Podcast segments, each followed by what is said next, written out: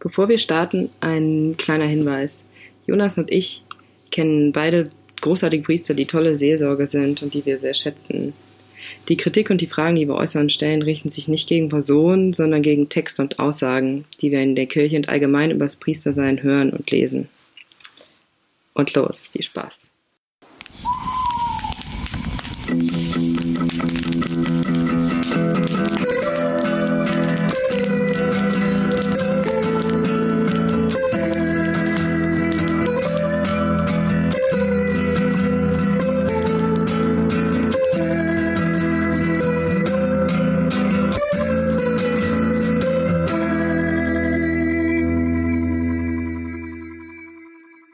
Herzlich willkommen zu einer neuen Folge unseres Podcasts und Lagerfeuerabends Deep Shit Talk mit der Lisa und dem Jonas.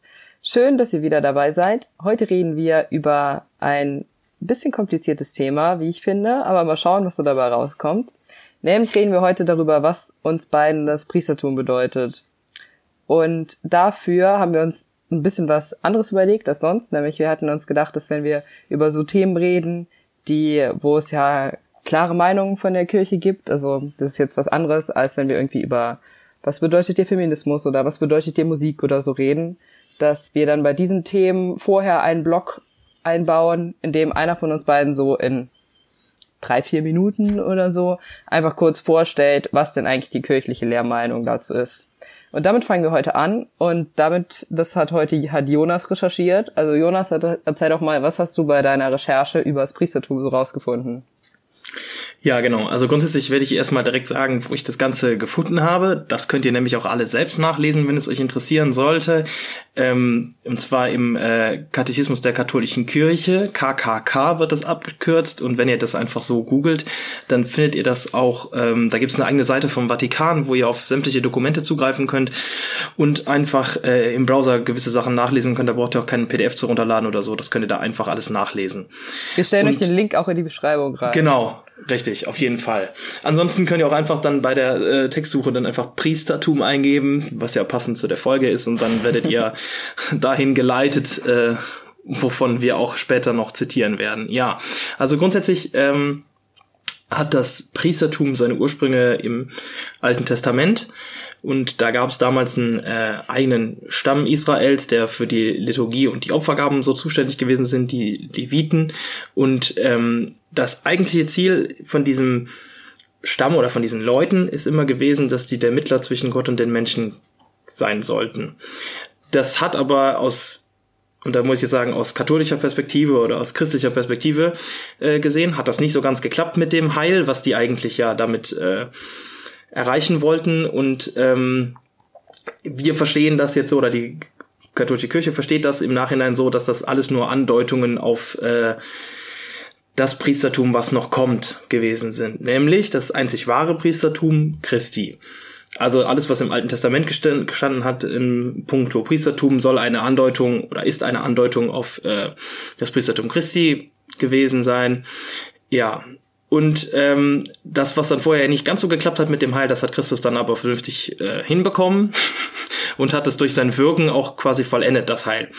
Und ähm, ja, das, dieses Opfer, was man früher kannte, auch aus dem Tempel, das gibt es nicht mehr. Das hat Christus dann durch sein äh, Opfer am Kreuz, das Opfer schlechthin abgeschafft.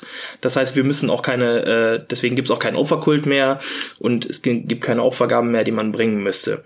Das heißt, auch an dieser Art Priestertum hat sich natürlich dann auch etwas geändert, also auch inhaltlich. Ähm, dann stellt sich aber natürlich die Frage für jeden von euch, der sich jetzt denkt, wer sind denn dann die Priester, wenn es doch nur das einzige Priestertum Christi gibt? Wer sind denn dann die Priester, die wir bei uns in der Pfarre haben oder so?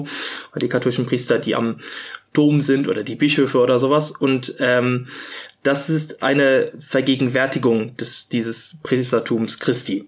Ja, die sollen das veranschaulichen oder im Gedächtnis behalten, ein Stück weit Christus auf Erden repräsentieren. Und das steht da explizit betont, auch in diesem äh, im Katechismus drin, vor allem sollen sie Diener Christi sein. Ja, das ist dieses, äh, was man jetzt selber mit Priester eigentlich verbinden würde heutzutage, ist aber eigentlich quasi nur eine Vergegenwärtigung eines anderen Priestertums. So.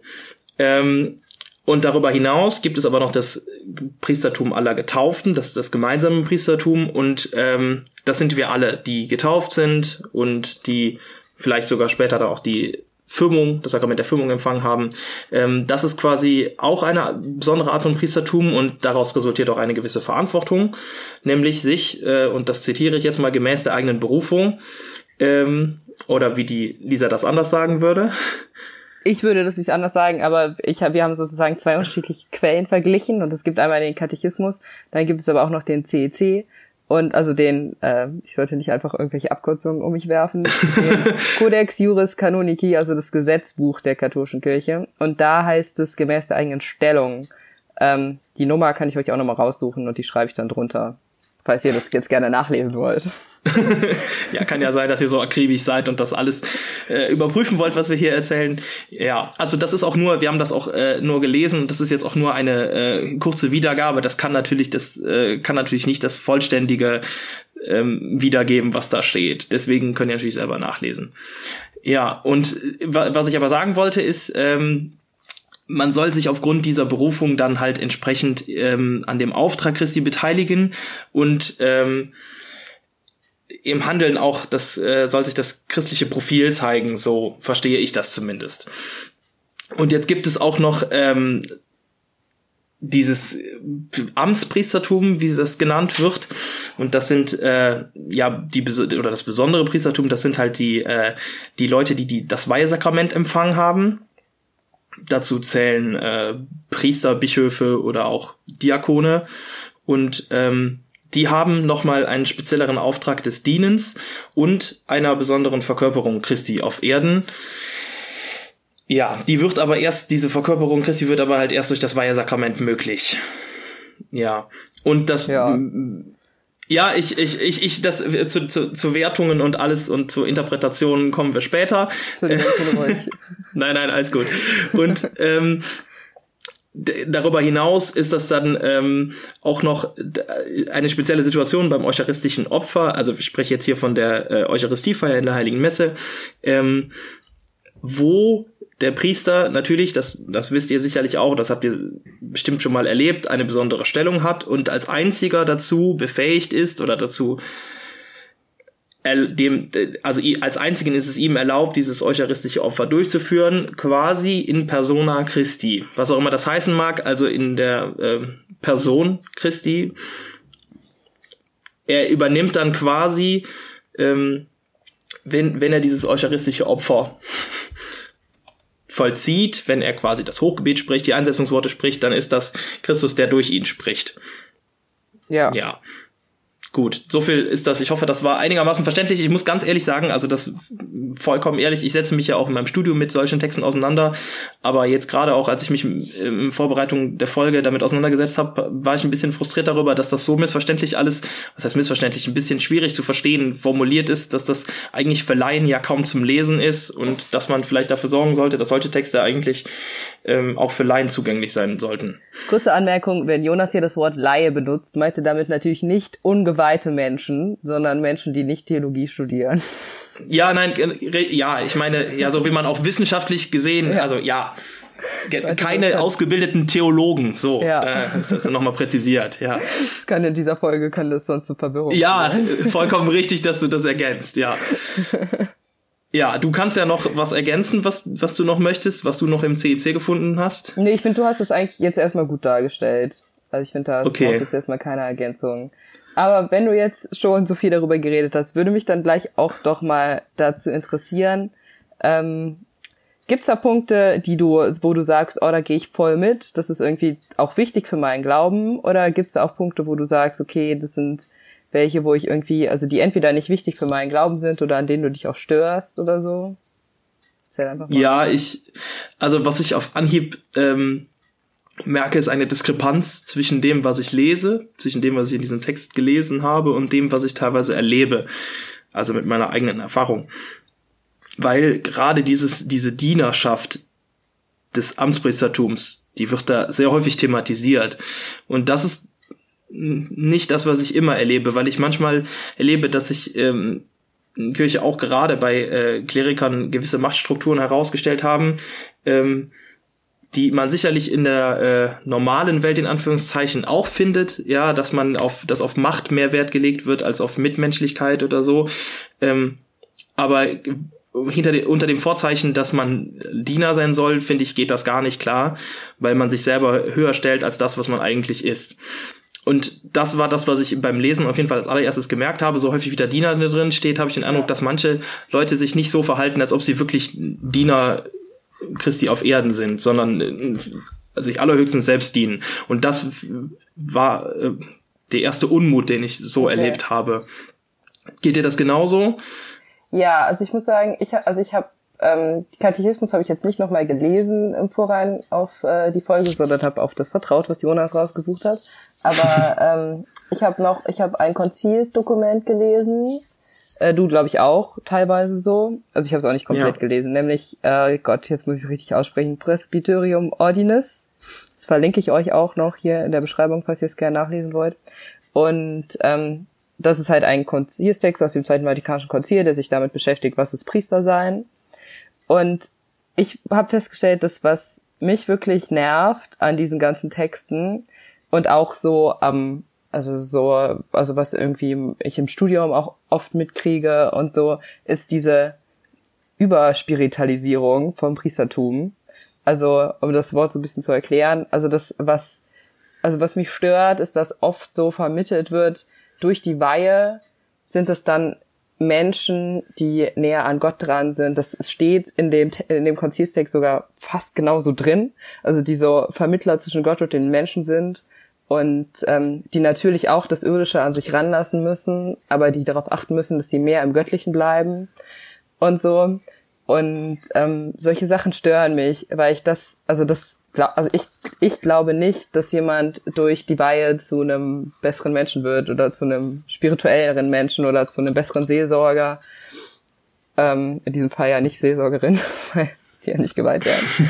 Und ähm, oder dass jemand besser leiten kann, weil er diese Weihe gekriegt hat oder so. Also das glaube ich nicht. Also Vorsteher der Liturgie, okay, und das ist da, also dass dadurch ähm, die, also das mit der Eucharistie funktioniert, wenn man die Weihe hat, von mir aus, aber das, ähm, also dieses, dass da noch so viel, also so in der, in den Lehrtexten der katholischen Kirche an diesem Priestersein immer noch so viel mehr dran hängt, als dass es eben jemand, der die, also, also der die Vollmacht hat, Sakramente zu spenden, die eben auch, also es gibt auch Sakramente, die Laie spenden können, aber dass eben der Priester, also dem Priester als Sakramente vorbehalten sind, wie Eucharistie und halt Firmung und äh, Beichte und ähm, das, das okay, aber eben dieses, dass da noch immer so viel mehr dran hängt, dieses, das sind Menschen, die, also die, also durch diese Weihe zu was, also die dann was irgendwie noch so viel mehr dazu kriegen, das stört mich.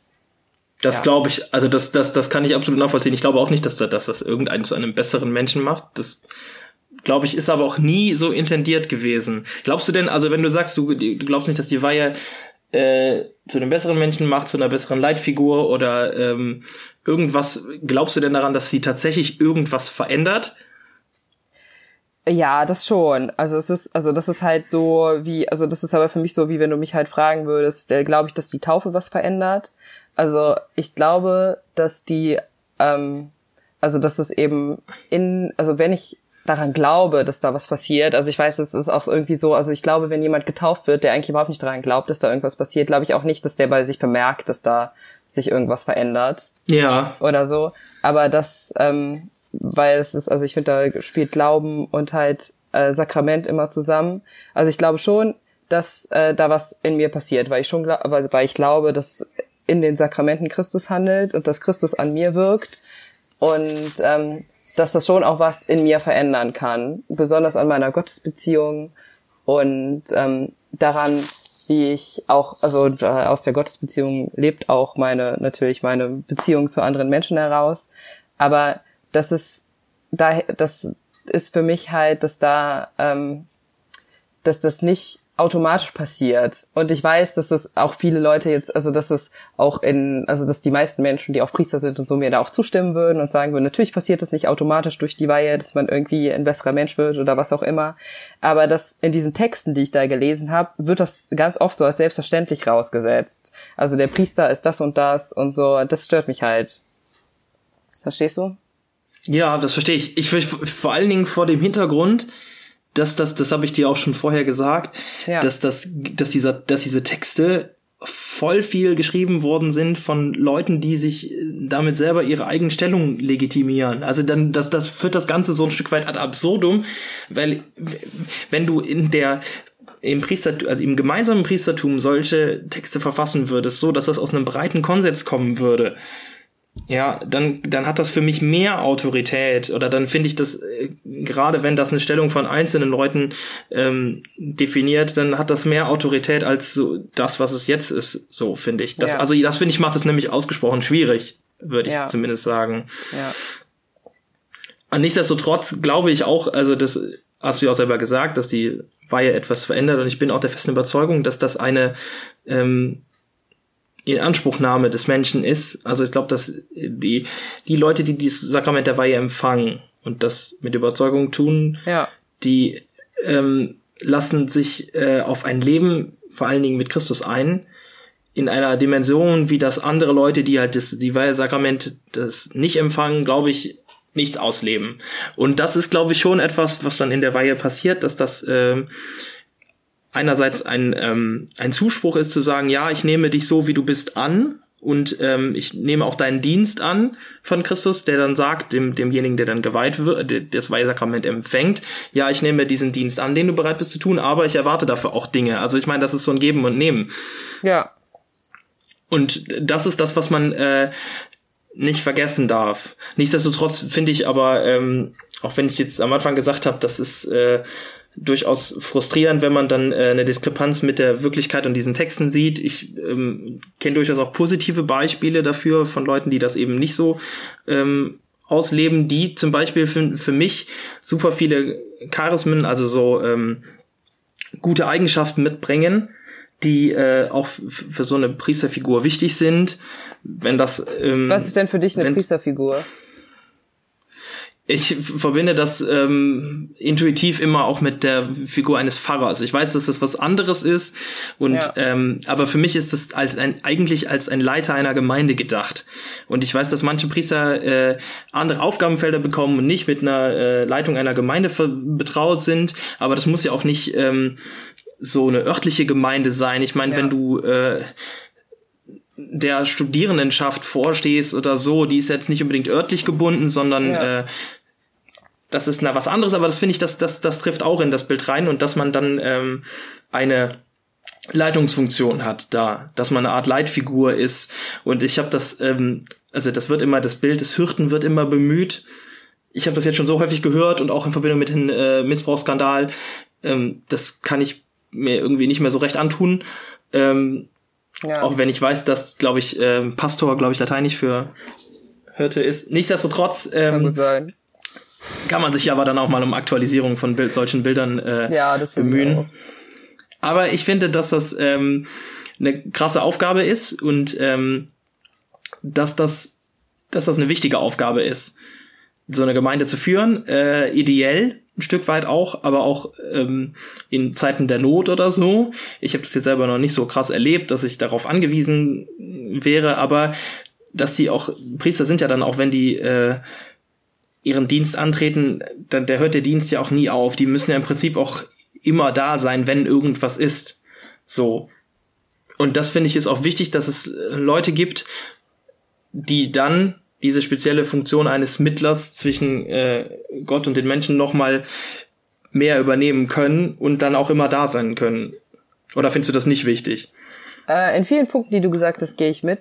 Ich habe äh, so zwei, drei Rückfragen. Nämlich hast du ja. ähm, am Anfang gesagt, dass du gesagt hast, dass du ähm, ist, also dass du es bei der Weihe wichtig findest, dass eben man sich jemand sich besonders in den Dienst stellt und dadurch, dass er sich besonders in den Dienst stellt, eben auch nochmal was anderes daraus hervorgeht für sein Leben.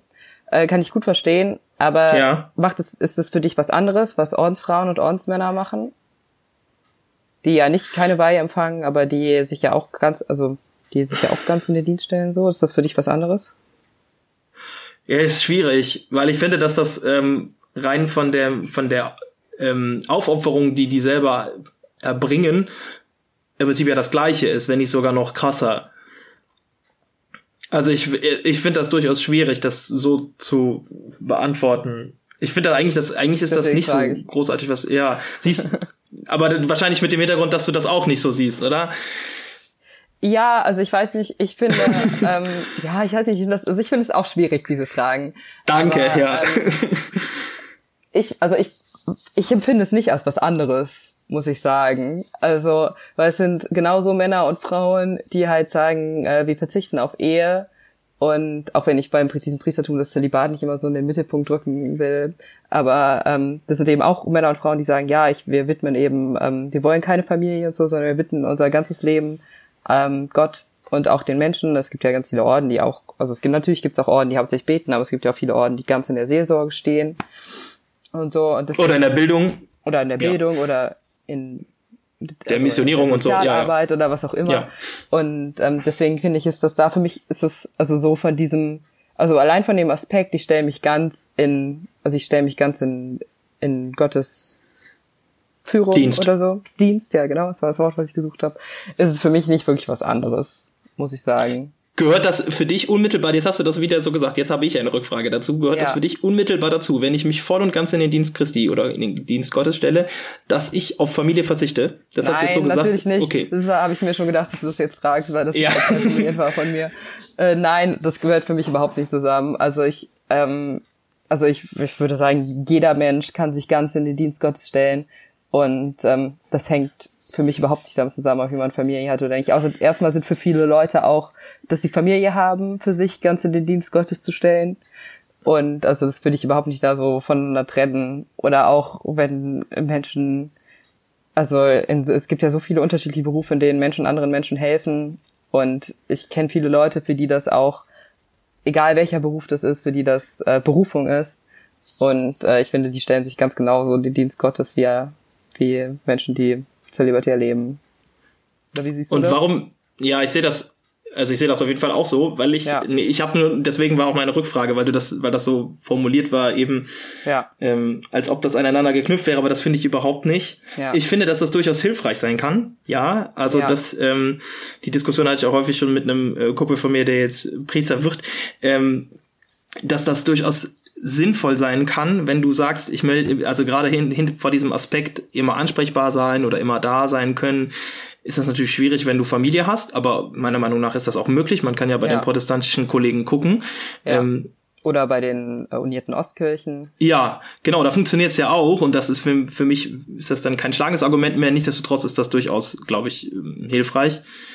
Aber das Wichtige daran, äh, finde ich, ist, dass du das ähm, dass sich an der Einstellung was ändert oder dass du, dass du sagst, ich ähm, habe für mich immer Priorität Nummer eins. Gott. Ja. So, und dafür muss ich nicht, dafür muss nicht, äh, muss man nicht auf Beziehungen verzichten oder auf Familie oder so. Ja. Jetzt, so. jetzt die Frage, die natürlich äh, unausweichlich ist in dem Kontext, ist die Frage nach der Gleichberechtigung oder Gleichbehandlung, whatever. Ähm, was, was sagst du dazu? Also ich meine, das ist ja, äh, wie auch immer das argumentiert wird, ist ja äh, Fakt, dass, dass Frauen nicht zur Weihe zugelassen sind. Ja. Dein Standpunkt ist wahrscheinlich dazu, ja. ich glaube, es kann jeder denken, der irgendwie den Podcast ja. einmal gehört hat, was mein Standpunkt dazu ist. Ja, aber ich kann die trotzdem noch mal kurz ein bisschen ausführen. Also ähm, äh, mein Standpunkt ist, dass ähm, ich grundsätzlich der Meinung bin, dass Frauen auch Priester beziehungsweise dann in dem Fall Priesterinnen werden dürfen sollten. Ähm, weil es natürlich gibt es tausend Gegenargumente, die irgendwie theologisch begründet sind und so. Und ich finde aber, ich habe noch keins gehört, was ich wirklich schlüssig finde. Deswegen bin ich, also würde, bin ich grundsätzlich dafür. Allerdings würde ich es nicht jetzt, also ich wäre jetzt nicht dafür, dass jetzt das Frauenpriestertum eingeführt werden würde, weil ich gerne die Einheit der Kirche erhalten, erhalten möchte. Und ich glaube, dass wenn man jetzt das Frauenpriestertum einführen würde, das zu einem Schisma, also zu einer Kirchenspaltung führen würde. Und das möchte ich auch nicht. Deswegen ähm, bin ich grundsätzlich dafür und finde es deswegen äh, auch wichtig, dass Frauen und Männer das auch klar sagen, dass sie dafür sind. So wie ich das jetzt irgendwie gerade mache oder wie ich auch schon Profs von mir gehört habe, die das machen und so viele Frauen, die sich öffentlich hinstellen und das machen und so. Und deswegen finde ich das wichtig und mache das auch weiter, aber würde trotzdem sagen, dass wahrscheinlich jetzt gerade die Zeit noch nicht so ganz reif ist dafür. Ich möchte auf eine Sache, ja, ich sehe das, ähm, ich sehe das relativ ähnlich, weil vor dem Hintergrund, dass, ähm, da will ich mich dir ganz anschließen, dass viele Argumente einfach nicht mehr ziehen. Und was heißt nicht mehr, also meiner Meinung nach nicht ziehen. Wenn ich zum Beispiel dieses Argument der ähm, Repräsentierung oder dieses in persona Christi handeln, ja, höre, dann wird das von vielen angeführt, damit zu sagen, ja, Frauen können, Jesus ist nun mal ein Mann gewesen und dann können Frauen das nicht repräsentieren. Wenn ich mich aber mal frage, Geht es darum, dass das visuell so aussieht oder geht es darum, ähm, dass die Person für das einsteht, wofür Jesus auch eingestanden hat? Dann bringt mir das absolut nichts, wenn der fast identisch aus aussieht, derjenige, der dann da das Weihsakrament empfangen hat, sich aber absolut überhaupt nicht so verhält und ich das auch mitbekomme, dann kann ich den nicht in, dann erschließt sich mir das nicht, wie das dann besser Persona Christi sein kann, als bei einer Frau, die vielleicht einfach nur nicht so aussieht, wobei lange Haare und wird Jesus wahrscheinlich auch gehabt haben, so eine Sache, aber ähm, dann erschließt sich mir nicht, was, was da noch das schlüssige Argument sein soll. Und das, also das Argument, das wird häufig in dem Kontext genannt und das finde ich, das zieht zum Beispiel nicht mehr. Und ich, man, man sollte sich auch nicht ähm, darauf beschränken, immer nur zu polemisieren oder also sich zu beschweren und Sachen anzukreiden und ähm, Thesen gegeneinander zu werfen. Ich finde, man muss sich über die Argumente unterhalten und zu überlegen, ähm, was steht dahinter und sich darauf ähm, ernsthaft einlassen diese Argumentation auszusetzen oder dieser, diesem, diesem Streit auszusetzen. Das finde ich wichtig, dass man nicht aufhört, darüber zu streiten, auch wenn das manchmal anstrengend sein kann. Ja, sehe ich auch so.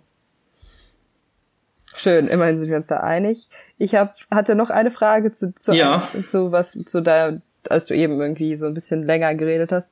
Nämlich hattest du da gesagt, dass ähm, für dich ja, also Priester sein, du immer viel mit Pfarrer sein in Verbindung bringst. Und ähm, damit also Priester sein mit Pfarrer sein in Verbindung bringen, tue ich mich nicht mit schwer, aber wo ich mit, mich schwer mit tue, ist Priester sein immer mit Leitung in Verbindung zu bringen, weil das finde ich schnell immer, also so in so eine Richtung, also in so eine Richtung geht, ähm, nur Priester können Gemeinden leiten und ich weiß, dass das das geltende Kirchenrecht ist, aber ich finde es trotzdem nicht gut und äh, würde mich deswegen interessieren, wie du das siehst. Also ich persönlich bin, also bin eigentlich dafür, dass auch Laien Gemeinden leiten dürfen weil ich da kein Problem sehe, weil ich, also klar, es ist irgendwie, sagt man irgendwie theologisch, ja, Christus leitet die Gemeinde und weil der Priester in Persona Christi handelt, leitet dann, der muss ein Priester die Gemeinde leiten, aber gut, das ist, ich, also ich weiß nicht, ich finde, jemand, der die Taufe und Firmung empfangen hat, kann auch in Ausrichtung auf Christus Gemeinden leiten. Deswegen hängt es für mich nicht so eng zusammen. Ich muss, also in gewisser Weise verstehe ich unter dieser, diesem Aspekt der Leitung auch eine Begleitung, ja. ja. Gerade wenn ich diesen äh, Diener-Aspekt mir klar mache, also Aspekt des Dienens. Ähm, ja, da ähm, kannst du dann alles, was ich gerade gesagt habe, auch darauf beziehen. Das bezieht sich genauso auf Begleitung bei mir.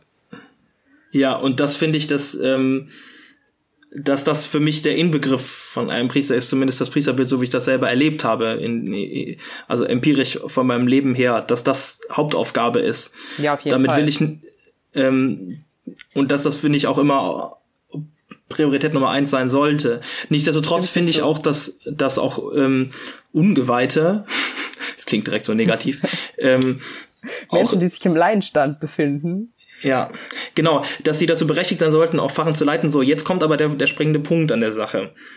Bitte? Es wird eine, ja, es wird eine Unterscheidung gemacht und ich glaube, das ist der Grund, weshalb nur Priester dazu befähigt sind, auch die, die Pfarrer einer Diözese zu über, also eines Bistums zu übernehmen. Ähm, Priestern wird grundsätzlich aufgrund ihres Sakraments der Weihe unterstellt, dass sie voll und ganz dem Dienste Gottes ergeben sind. So, jetzt gibt es aber halt auch Leute, meiner Meinung nach, die das Weihesakrament empfangen haben, die aber nicht voll und ganz im Dienste Gottes, sondern vielleicht im Dienste von sich selber stehen. Es gibt aber auch Leute, die das Sakrament der Weihe nicht empfangen haben und trotzdem ganz im Dienste stehen. Und es geht darum, primär, also so würde ich das verstehen, ohne jetzt jemanden in Schutz nehmen zu wollen, aber so fände ich es auch zumindest logisch, dass nur jene Leute eine Pfarre leiten oder Leitungsaufgaben übernehmen, die voll und ganz diesen Überzeugungen entsprechen und zwar Christi Werte zu vertreten. Ja, das stimme ich dir zu. Also ich bin auch und das, das soll gewährleistet sein. Also ich bin ja. auch nicht dafür, Gemeindeleitung an äh, Menschen outzusourcen, die ähm, mit Kirche überhaupt nichts zu tun haben, aber dafür von Manager sein viel Ahnung haben. Also da bin ich auch nicht für. Also ich finde, Kirche sollte sich mehr Beratung von Leuten hinzuziehen, die mehr Ahnung von äh, BWL und VWL haben, als Menschen haben, die Theologie studiert haben oder so. Aber ähm, ich, also ich finde auch nicht, dass man das an die outsourcen sollte an jemanden, der sich gar nicht, also der mit dem Christentum eigentlich überhaupt nichts am Hut hat oder so. Also so ja, das auf jeden Fall. Ja, und das ist das, ja, also es geht mir dann nämlich nicht primär um die theologische Ausbildung dabei, das nee, vielleicht ein Stück weit aus, sondern mehr um die Überzeugung, die dahinter steht. Ja. Und das ist das, was natürlich schwierig ist zu beurteilen, wie erwische ich genau die Leute, und das sind ja auch, das ist eine verantwortungsvolle Aufgabe, eine enorm verantwortungsvolle Aufgabe, ja. sowas zu leiten. Ähm, wie erwische ich die Leute, die denn diese Überzeugung haben? Ja. Und wie, die sollen natürlich aber auch die Überzeugung behalten und nicht nur in dem Moment, wo sie eingestellt werden und dann zwei Jahre später hops alles wieder äh, ja. über ja, aber das ist, ähm, das ist, glaube ich, die Schwierigkeit dahinter. Und das ist, glaube ich, auch der Grund, weshalb die äh, häufig ähm, das noch Argument noch angeführt wird oder weshalb so argumentiert wird, dass halt nur Priester, nur Leute mit Weihesakrament eine Pfarrer leiten dürfen. Ja, und vor dem Hintergrund kann ich das verstehen. Ja. ja, ich kann das auch verstehen, aber ich glaube so, was mich daran stört, ist war das, was mich irgendwie allgemein oft an so Sachen stört, dass da ähm, also Attribute ähm, dem Priestertum zugeschrieben werden, die auch super viele Priester haben. Also ich kenne super viele total großartige Priester, die ich sowohl als Seelsorger als auch als Menschen sehr schätze. Aber ähm, dass das oft Dinge sind, wo ich sagen würde, die erwarte ich eigentlich von jedem, der sich Christ nennt. Oder ja. sogar von, also manche Dinge sogar von jedem, der sich, also der gerne ein guter Mensch sein will. Also gar nicht nur aufs Christsein bezogen. Also sowas wie ähm, anderen Menschen beizustehen, für andere Menschen da zu sein, ähm, Menschen zu begleiten, wenn sie deine Hilfe brauchen. Und so, das, also das erwarte ich, also das, das würde ich auf alle Christen beziehen. Und wenn man es so nochmal genau aufs Amt bezieht, dann würde ich es auf alle äh, Seelsorger und Seelsorgerinnen beziehen und da haben wir ja halt eben nicht nur Priester und so und das stört mich da halt oft dran, dass das so, dass ich so das Gefühl habe, das wird oft Priestern zugeschrieben und ich mir denke, aber das erwarte ich eigentlich von allen anderen auch, also die jedenfalls in der Seelsorge tätig sind. Das stört mich, das ist glaube ich so, das wird das Grundproblem, was mich so oft daran stört, wie über Priestersein gesprochen wird. Ja, kann ich nachvollziehen, weil nur weil du, also das teilweise ähm, Zuschreibung, Attribute, wie du das genannt hast, einfach, dass die Leute ein gewisses Ansehen genießen, pauschal oder Ansehen ist jetzt auch falsch, aber dass man den Sachen unterstellt, ohne die überhaupt äh, erlebt zu haben, nur weil genau. halt das Sakrament der Weihe ja. vorliegt. Ja. Oder nicht vorliegt. Oh, ja, genau. Ja. ja, richtig. Ja, auch das wird dann wahrscheinlich mit Abstand schon unsere längste Folge gewesen sein jetzt, die wir ah, noch nicht ganz, haben, glaube ich. Nichtsdestotrotz ja. müssen wir wahrscheinlich bald zu einem Ende kommen. Ja, wir sollen zu einem Ende kommen, glaube ich auch. Du, da, du darfst noch äh, zwei, zwei zusammenfassende Sätze sagen, wenn du möchtest, zu dem Thema. Ich wollte noch eine positive Sache sagen, die ich total vergessen habe, nämlich dass mir das, ähm, also dieses gemeinsame Priestertum auch wichtig für meinen Glauben ist, weil ich das einen äh, total schönen Gedanken finde, wenn man sagt, äh, alle Menschen sind ähm, also vertreten Christus, also, also alle getauften Menschen in dem Fall vertreten Christus. Und jetzt mal ganz abgesehen von Sakramente und so, sondern einfach dieses, in meinem Leben vertrete ich Christus. Das finde ich äh, einen total schönen Gedanken. Und der ist auch total wichtig für meinen Glauben. Und das war ein Satz, den ich noch sagen wollte. Und ähm, was möchte ich sonst noch sagen? Ja, ich glaube, ich glaube, ich habe viel schon zu viel gesagt, diese Folge. Ich glaube, es reicht. Ja, ich finde das, ähm, ich finde das gut, dass wir uns auch mit solchen Themen auseinandersetzen. Ähm, auch an der Stelle mal äh, auch ein, ein Hinweis zu den Leuten, die uns zuhören. Wenn ihr das gut findet, dass wir uns mit solchen Themen auseinandersetzen, gebt uns Feedback und äh, lasst uns das wissen, damit wir uns vielleicht auch mehr mit Themen auseinandersetzen, die ihr cool findet. Äh, vielleicht sagt ihr aber auch, das äh, fandet ihr gar nicht cool, dann äh, lasst uns das natürlich auch wissen. Wir sind auch für sämtliche Kritik offen.